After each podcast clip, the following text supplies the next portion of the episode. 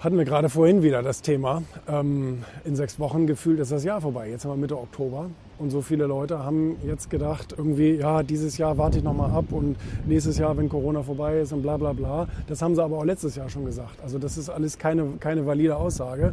Ähm, ich finde alle Leute gut und ich habe es auch versucht, die eben versucht haben, ganz normal weiterzumachen. Natürlich war das an manchen Stellen ein bisschen komplizierter und es hat ein bisschen mehr gehakt auch das Unterwegssein, auch das mit sich mit Leuten treffen und Meetings machen und so weiter, das hat alles ein bisschen mehr Vorbereitung ähm, gebraucht, aber es ging trotzdem. Und ich bin da sehr, sehr froh darüber, dass wir trotzdem weitergegangen sind. Wir haben neue Leute eingestellt und wir haben uns äh, neue Projekte überlegt und sind kurz vor dem Rollout ähm, von diesen Projekten etc., wo andere Leute jetzt erst wieder anfangen zu sagen, ja, jetzt beginnt die Zeit, wo man jetzt wieder was machen kann.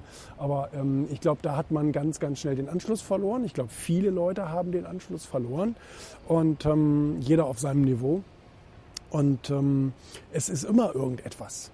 Ich glaube, das ist eine Einstellung, so von wegen, ja, wenn das erstmal abgeschlossen ist und wenn jetzt Corona erstmal vorbei ist und bla bla bla. A, du weißt nicht, was morgen kommt. Ja? Also, wir hoffen alle das Beste, aber man weiß es eben nicht. Und ähm, irgendwas ist immer, selbst wenn Corona dann vorbei ist, dann ist die Wirtschaftskrise. Und wenn das ist, dann ist, keine Ahnung, das chinesische Jahrhundert, wie Hermann Simon gerade in seinem Buch geschrieben hat.